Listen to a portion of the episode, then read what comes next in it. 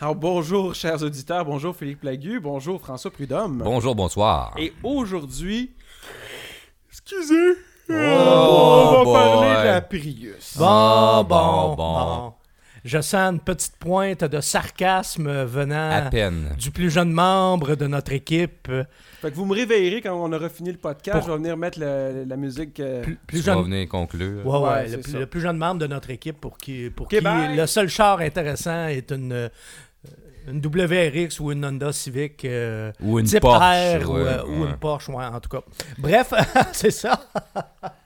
Là, on va, on va parler au vrai monde aujourd'hui. Voilà. Mais sérieusement, euh, j'ai hâte d'entendre ce que vous allez raconter à propos de l'auto Ouais. parce que, mais à culpa, pas mais à culpa, mais en toute honnêteté, je n'ai jamais. C'est pas vrai, j'ai conduit une Prius une fois. Oh, puis moi, j'ai pas, pour vrai, j'ai pas une, j'ai une relation amour-haine avec cette voiture-là. On va dire ça comme ça, là. Ouais. Mais, euh, ouais, mais euh, c'est parce que moi, j'ai moi aussi, il y, a- y y les deux facettes. Il y a deux facettes, deux côtés. Mais toi, t'as as conduit le modèle actuel. Ouais. Moi, j'ai conduit toutes les générations. C'est ça, t'as Fait que vécu le J'ai un début. passé Ouais. avec la Prius.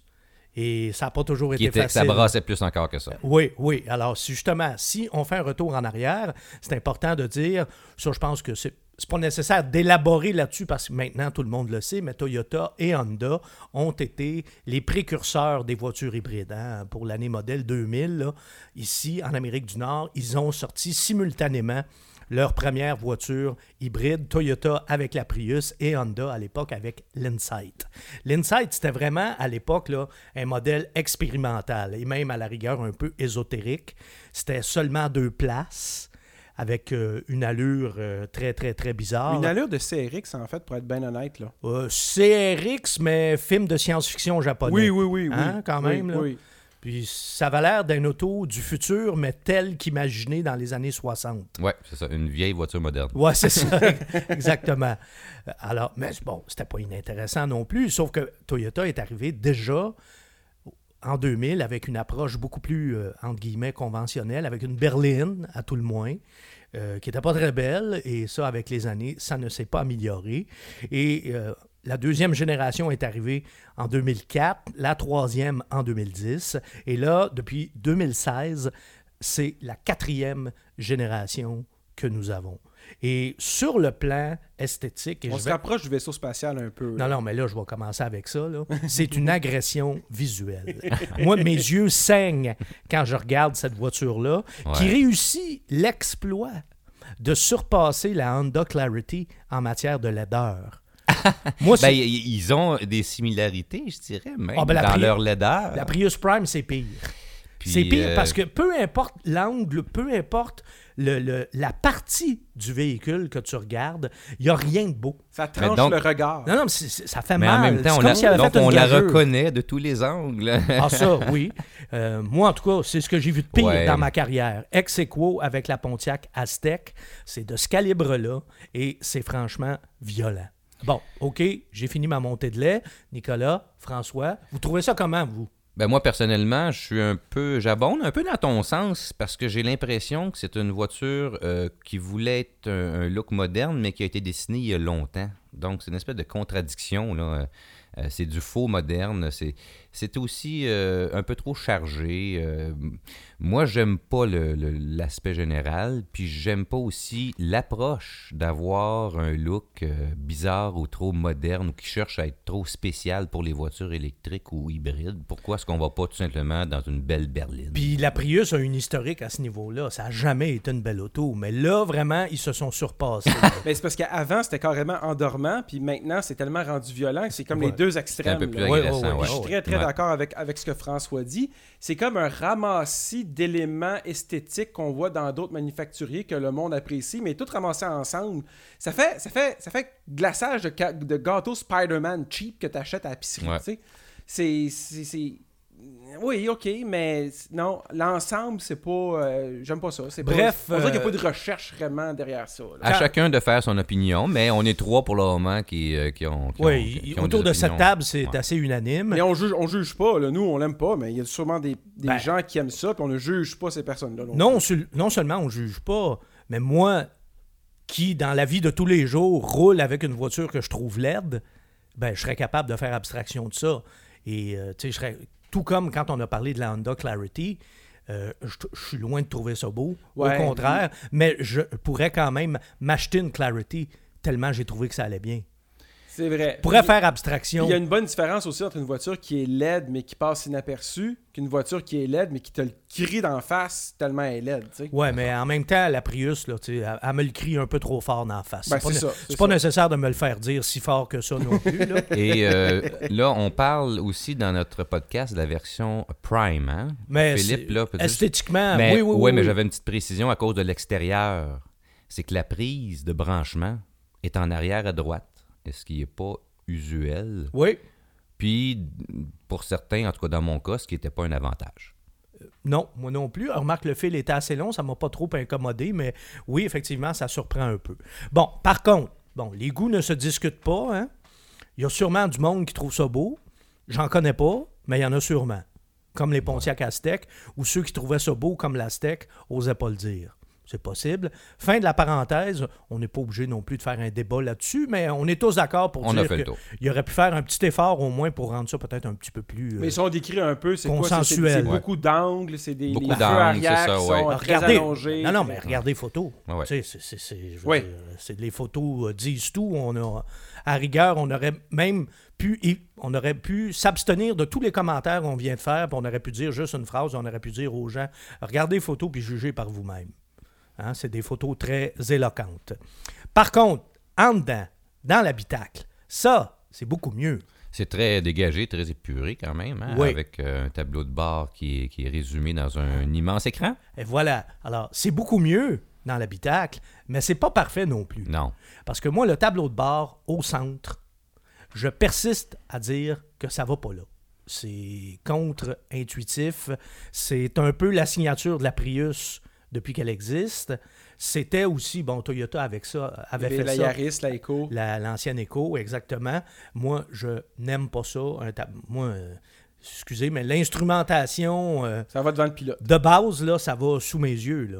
Pas. euh, Puis il y a un, il y a regardant un- un il y a petit un peu de effort de, comme de réduire les contrôles puis de- d'avoir l'écran qui remplace ou qui, qui, qui- qui continue les contrôles. Il- J'aime pas la façon dont les contrôles sont disposés en général dans, dans ce véhicule-là.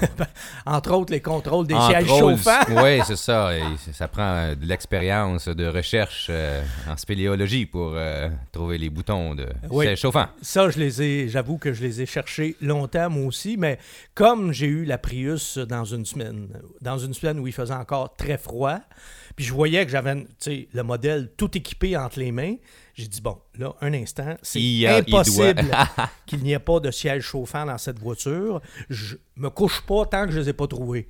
Alors, je les ai cherchés, mais je les ai trouvés. Mais ils sont bien cachés. hein. On a une grosse console centrale dans le milieu, là, au tableau de bord, pour, euh, vous allez le voir d'ailleurs sur les photos. Et le bouton pour les sièges chauffants, il est caché en arrière.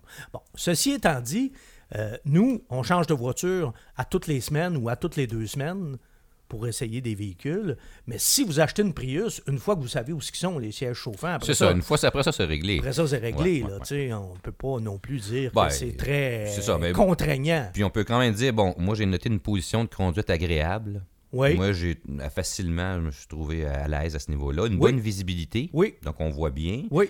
Euh, des sièges confortables. Moi, j'ai trouvé que c'était quand même. euh, ça, ça donnait un peu de souplesse à, à l'ensemble. J'ai trouvé que ça manquait un peu de support, moi. Un peu, mais euh, je pense que bon, on, veut, on veut aider quand même une suspension qui, qui peut être ferme quand la, la route se dégrade aussi. Là. Bon, on faudra voir, mais il y a euh, aussi un élément que moi, qui m'a beaucoup euh, irrité, c'est la manette là, de transmission, là, contrôler dans le fond la transmission. Je- on- ils ont fait un contrôle qui n'est pas usuel, là, qui est pas, euh, qui- Mhm. qui, qui, qui reprend pas des, des normes, et, et- et j'ai trouvé ça compliqué à utiliser, à opérer. Il faut comprendre le pictogramme un peu pour savoir euh, vers le haut, vers la gauche. Ouais, c'est comme un, mais pour expliquer aux gens, là, ben, on le voit sur les photos aussi, là, sur tes superbes photos. C'est comme un mini levier Qui est au centre, ouais. au centre du tableau de bord en plus, là, qui est dans. qui est pas à un endroit habituel, mais bon, en même temps, ça aussi, une fois que tu le sais. Tu sais, Ah, le mais j'ai trouvé que c'est- peut-être moi qui est malhabile. là. J'ai trouvé que j'avais de la difficulté à devenir bon. Là, tu sais, euh, il me semble que ça, on doit pas réfléchir, tu sais, reculer, avancer. euh, bon. Mais bon, c'est un- un- une chose. Maintenant, euh, il n'y a pas de support pour Android Auto. Ça, c'est un CarPlay. gros, un gros défaut. ça, c'est un ça. retard qu'il faut noter. Hein? C'est, Ben- c'est- c'est les concurrents, s'ils si, si, s'ils sont rendus, là. Le modèle qu'on a là, comme je te disais, la, la- la génération date d'il y a trois ans. Donc, année modèle 2016, ça, ça veut dire que c'est arrivé sur le marché vers euh, la fin de l'année 2015. Ça fait déjà euh, quatre Ouais, ans. ouais, ouais. Et là-dessus, effectivement, il y a un peu de retard. Puis surtout dans une voiture qui se veut, guillemets, Technologique, Techno. moderne. techno. Là. Parce que, tu sais, euh, bon, faut dire une chose, la voiture qu'on avait, c'est une Prius Prime, tu l'as bien dit. Donc, c'est une Prius hybride rechargeable. C'est que la batterie est un peu plus grosse Oui. et on peut brancher le véhicule pour charger cette batterie. Voilà. Mais la Prius Prime, ça implique aussi dans l'habitacle qu'au lieu d'avoir cinq places, on en a Ouais. quatre. Oui. Et, Et, ça implique et- que, bon, on a des groupes d'options et nous, on avait le modèle avec l'ensemble technologie, donc l'écran grand format, là, 11 pouces. oui. Et surtout, ça implique qu'on n'a plus de coffre.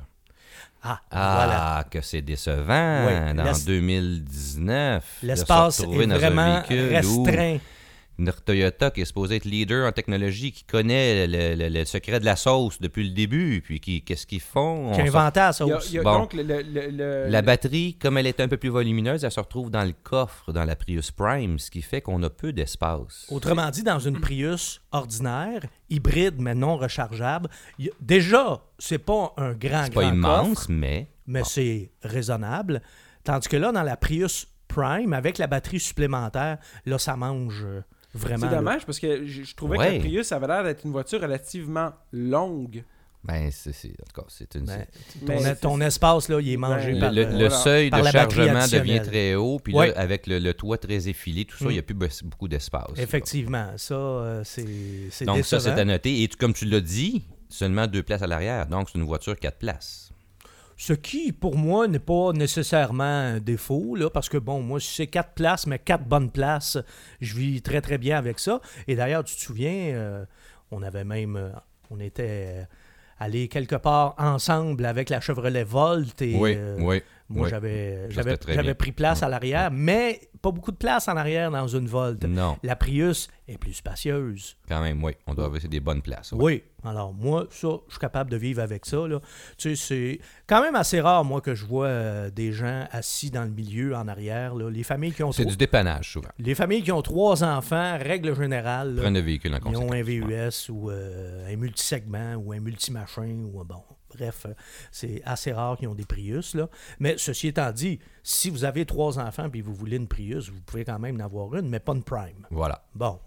Alors, fin de la parenthèse de ce côté-là. faut dire qu'on est dans une Toyota, c'est important de le dire, parce que ça implique certaines choses, certaines bonnes choses. Ça implique une finition et un assemblage irréprochable, vraiment conforme aux standards de Toyota. Ça, là-dessus, c'est impeccable. Euh, aussi, bon, on parlait de l'écran géant qui vient, qui est inclus avec l'ensemble euh, technologie, le- du- l'écran du système euh, multimé- multimédia. Moi, c'est parmi ce que j'ai vu de mieux. Là.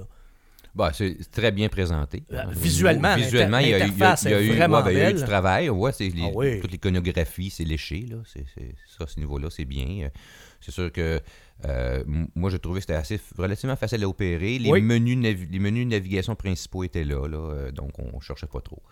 Puis c'est euh, à peu près toutes les commandes qui sont regroupées là. On commande ça. aussi la Ouais. climatisation, Tout etc. est au Mais. C'est simple, Mm. c'est intuitif. Moi, j'ai aimé ça. En fait, j'ai trouvé que c'était ce système-là, c'était vraiment un modèle de convivialité.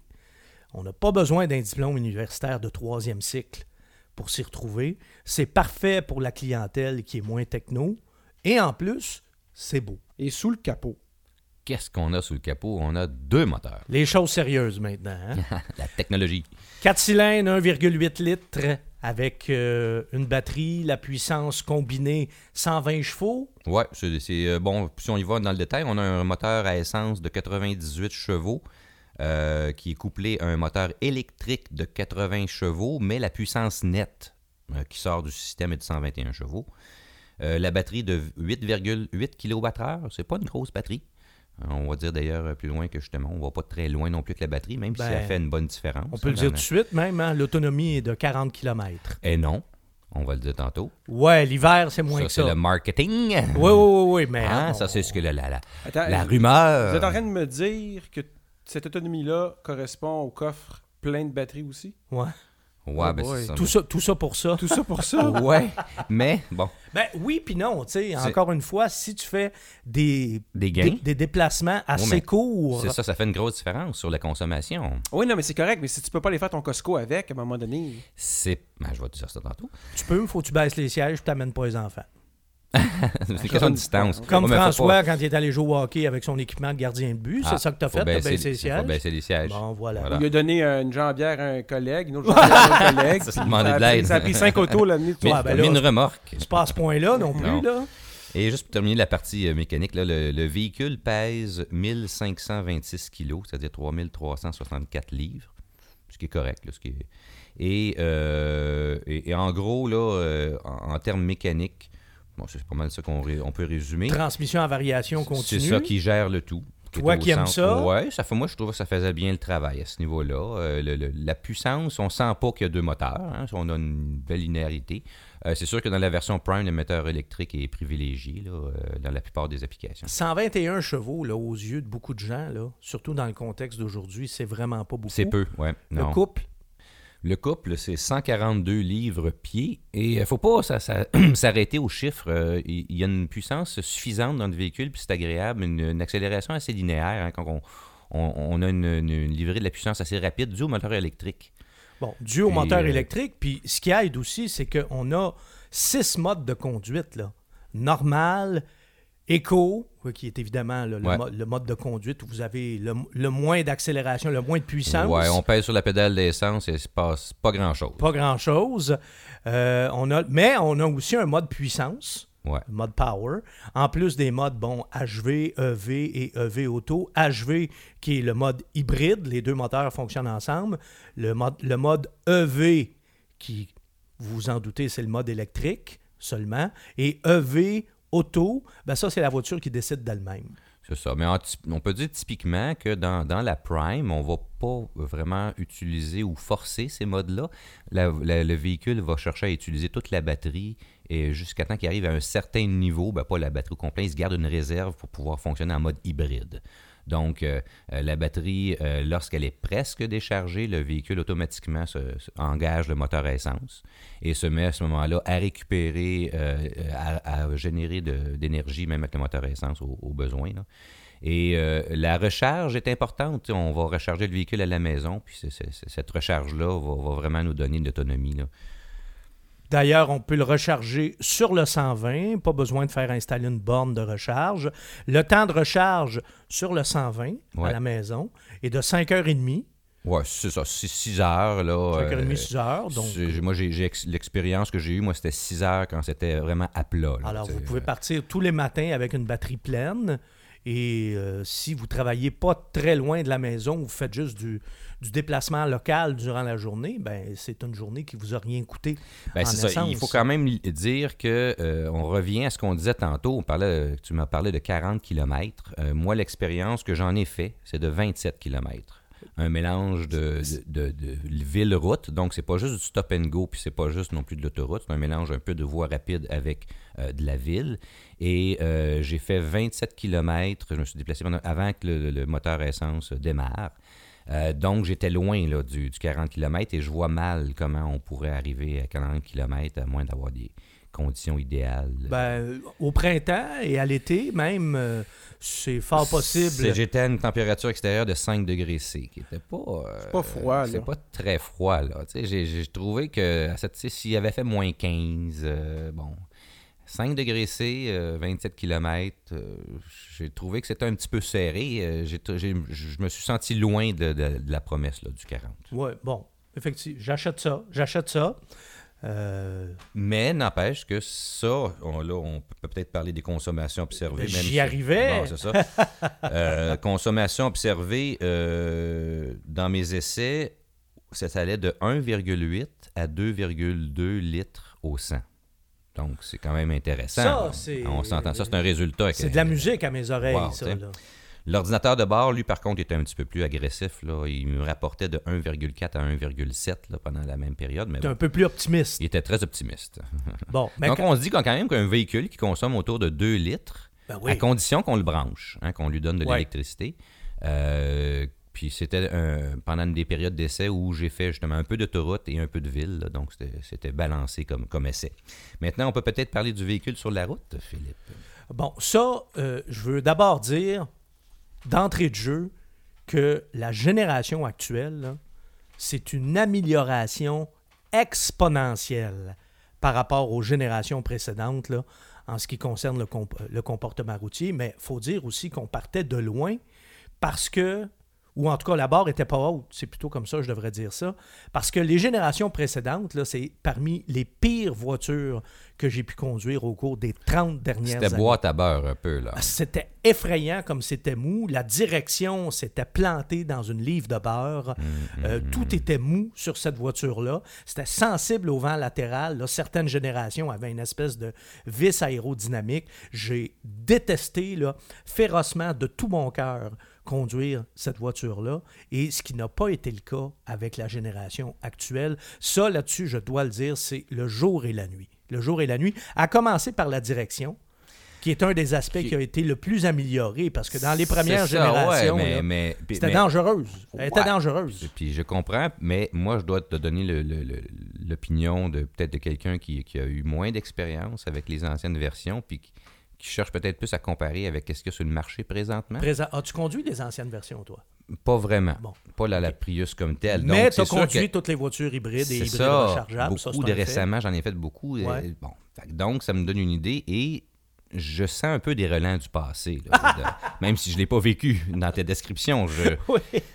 euh, c'est pas la direction la plus précise sur le marché. Euh, j'ai trouvé que c'était pas une tenue d'autre assez plantée à mon goût. là. Ah ben moi, non, moi, j'aime les voitures qui, qui, qui filent en, voie- en ligne droite, là, pour, pour- pour toujours.